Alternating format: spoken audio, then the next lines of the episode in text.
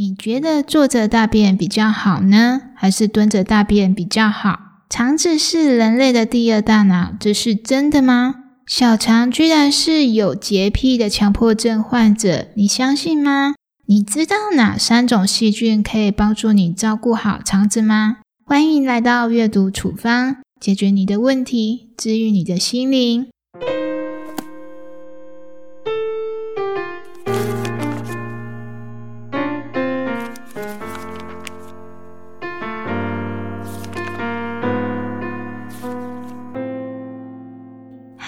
我是说书人婉莹，今天的处方数目叫做藏宝魅力。作者 Julia 是医学博士正妹，明明可以靠颜值闯荡江湖，可是她却迷恋人类的肠子，爱到无法自拔。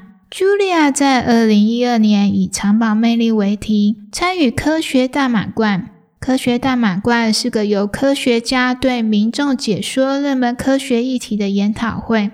Julia 的演说深入浅出又有趣，所以赢得研讨会的冠军。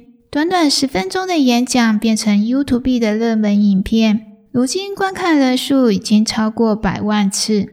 为什么 Julia 会想研究肠道呢？她说，肠道是很重要的器官，它组成人体三分之二的免疫系统，它能从食物获取能量，还能制造二十多种激素。可是人类一点也不关心肠子。说起消化器官，一想到的只有胃而已，忽视肠子的重要性。接下来我会和大家分享《肠宝魅力》这本书里我最喜欢的四个观点。第一个我喜欢的观点：不要瞧不起蹲着上厕所的人。你觉得大便时蹲着上还是坐着上好呢？我个人支持坐着大便。因为有洁癖的我，很担心水会跟着大便掉落喷上来，一想到画面就全身起鸡皮疙瘩。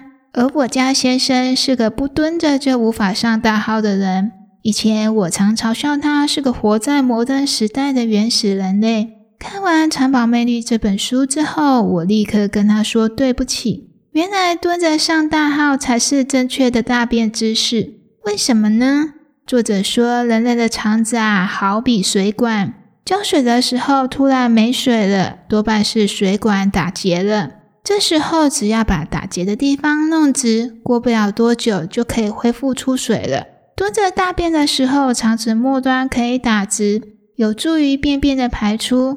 不过蹲着上大号也有缺点哦。蹲着上厕所的时候，双膝关节和下肢都承受非常大的压力。其实非常不适合年老体弱的人。喜欢蹲着大便的人要注意，不要蹲太久哦。那习惯坐着大便的人也不用担心，只要在脚下垫个小椅子，上半身稍微的向前倾，仍然可以达到蹲姿上厕所的效果。第二个我喜欢的观点，肠子是人类的第二大脑。很多人以为肠子只是负责消化食物的器官。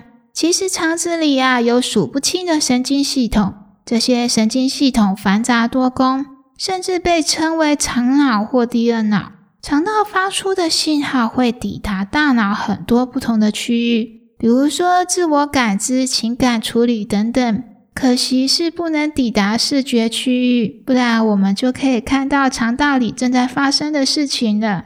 肠子和大脑中间还有个叫做迷走神经的道路。它穿过横膈膜、肺和心脏，沿着食道、喉咙直达大脑。如果说大脑是人体的指挥中心，肠子就是外送人员，迷走神经就是大脑和肠子用来联络的电话线。肠道无时无刻影响着大脑。从一些成语就可以证实这个理论。比如说，我们伤心时会觉得满腹委屈，担心时会觉得牵肠挂肚。第三个我很喜欢的观点是，小肠是个很爱干净的强迫症患者。当你的肚子咕噜咕噜叫的时候，你你是不是第一时间误以为肚子饿了呢？其实肚子发出声音代表肠道正在工作，尤其是小肠，简直可以说是有洁癖的强迫症患者。只要人体消化结束后的一个小时之内，会马上开始做清洁工作。把消化不掉的食物全部都扫出去，没有一次例外。如果人吃进了很难消化的食物怎么办呢？小肠就会长时间在旁边等待。万一他打扫的时候人又进食了，工作会立刻中断。毕竟消化食物比打扫环境卫生重要很多。所以啊，如果你常常忍不住偷吃零食，肠道就没有机会打扫环境。作者建议，两次进食的中间最好间隔四个小时。餐与餐中间尽可能少吃零食，吃东西啊要多咬几下，减轻肠子的清洁负担。第四个我很喜欢的观点是关于肠子的三种细菌。第一种叫做抗生素，或许你会觉得很奇怪，抗生素不是拿来治病的吗？怎么会跟肠子有关系呢？抗生素啊，能够杀死所有的细菌，但总有一些漏网之鱼。一旦这些细菌产生抗药性，就会附着在人类的肠道里面，非常非常的难对付它。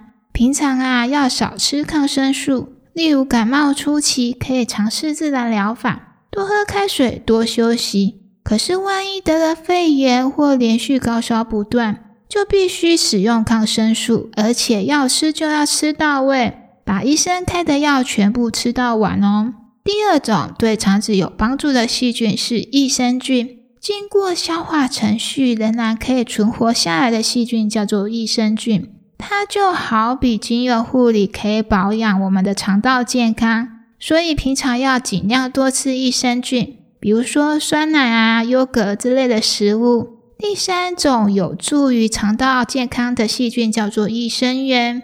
益生元简单来说就是益生菌的食物，它是食物中一种不容易消化的成分，比如说马铃薯、香蕉、洋葱都含有益生元。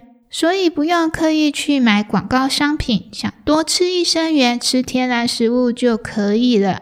我以前啊非常讨厌看科普书，因为大部分的科普书一打开我就想要打瞌睡。城堡魅力把吃喝拉撒的事写得非常的风趣和精彩，我只花了一个下午就阅读完毕了。大肠癌、直肠癌个案居高不下的现在，把这样的一本好书推荐给大家。别忘了，肠子的世界是由我们人类自己主宰的。好好善待自己的身体，它才能长久的陪伴我们。你可以到阅读处方的 IG 领取本集开出的处方纸。我是说书人婉莹，阅读处方。我们下次节目再见，拜拜。